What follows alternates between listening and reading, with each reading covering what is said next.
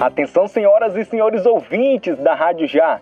Eu me chamo Rafael Rocha e esse é o quadro Sobrevoo, uma ponte aérea com as notícias que podem ter fugido do seu radar. O Sobrevoo está de volta para mais uma temporada e nesse semestre a previsão é que iremos sobrevoar diversas regiões para mantê-los, os nossos passageiros, bem informados. Então apertem seus cintos e vamos decolar. O Tribunal Superior Eleitoral decidiu nesta quinta-feira 25, por unanimidade, que o eleitor deve entregar o celular ou qualquer outro dispositivo eletrônico antes de entrar na cabine de votação no dia da eleição. De acordo com o presidente da corte, o ministro Alexandre de Moraes, a polícia será acionada em caso de descumprimento da determinação. De acordo com Moraes, o objetivo é garantir o sigilo do voto. Além disso, em situações excepcionais, detectores de metais poderão ser utilizados, avaliados caso caso a caso pelo juiz eleitoral. A Lei 9504 prevê a proibição, mas nas últimas eleições o TSE flexibilizou a regra. O TSE respondeu a uma consulta feita pelo Partido União Brasil ao questionar a corte se a proibição de celulares na cabine de votação ainda está em vigor. Na resposta, os ministros responderam que o celular não poderá ser guardado no bolso ou desligado e deverá ser entregue pelo eleitor antes de acessar a cabine de votação. Você com destino ao estado da Bahia, preste muita atenção no próximo informe. Casos de varíola dos macacos são confirmados no estado baiano e totaliza 42 casos da doença. A última terça-feira, 24, mais dois casos da monkeypox foram confirmados na Bahia. A Secretaria de Saúde da Bahia informou que os registros são de indivíduos residentes em Salvador. Com isso, a Bahia totaliza 42 casos da doença. Dos 42 casos confirmados no estado, 33 foram identificados em Salvador, dois em Santa Antônio de Jesus, um em Cairu, um em Conceição do Jacuípe, um em Feira de Santana, um em Ilhéus, um em Juazeiro, um em Montuípe e um em Chique Chique. Além dos confirmados, a Bahia tem notificado 104 casos suspeitos. Ainda de acordo com a Secretaria de Saúde da Bahia, as notificações têm predomínio do sexo masculino, 37 casos e a faixa etária variando entre 2 meses e 50 anos de idade. Quanto aos sinais e sintomas apresentados, foram referidos na maioria dos casos febre, erupção erupção cutânea e dor nas costas.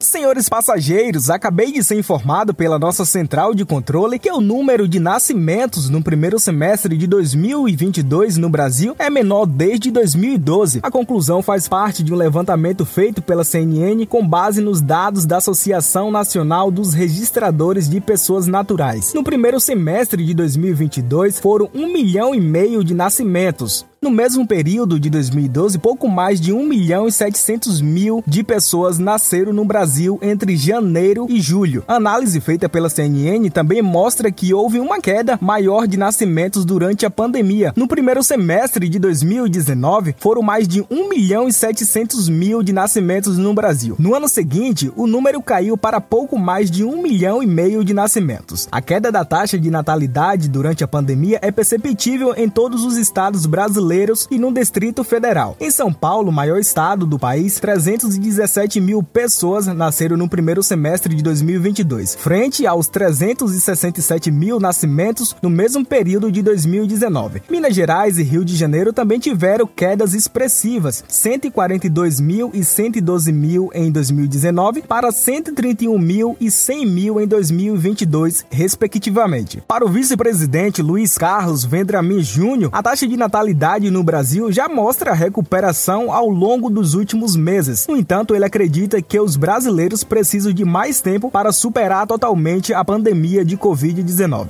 Apesar da pandemia ter intensificado a tendência, o número de nascimentos no Brasil apresentava queda pelo menos 5 anos. Segundo Vendramin, as famílias estão tendo menos filhos e as mulheres têm a possibilidade de adiar a maternidade. Para finalizar os nossos informes e aterrissar o nosso voo, trazemos a transmissão da torre de controle informativo com a nossa comandante Ananda Costa.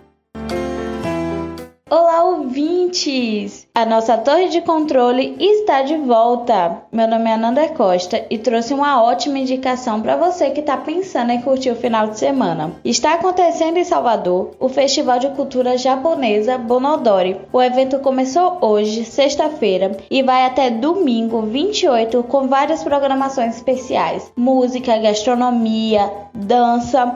Os ingressos variam de 10 reais a 30 reais e podem ser adquiridos no site bonodoresalvador.com.br. O evento vai acontecer no Parque de Exposições. Espero vocês lá e até a próxima Torre de Controle. Programa do dia 26 de agosto. Obrigado por nos escutarem. Siga o Rádio Já no seu serviço de streaming preferido. Visitem nossas redes sociais. Nosso Instagram é rádio.já. Nossa fanpage é facebook.com barra Rádio Já Unijorge. Tenham todos uma boa semana. Esse podcast é uma realização da Rádio Já. Produção de Rafael Rocha, participação de Ananda Costa, edição de Rafael Rocha e orientação de Leonardo Bião.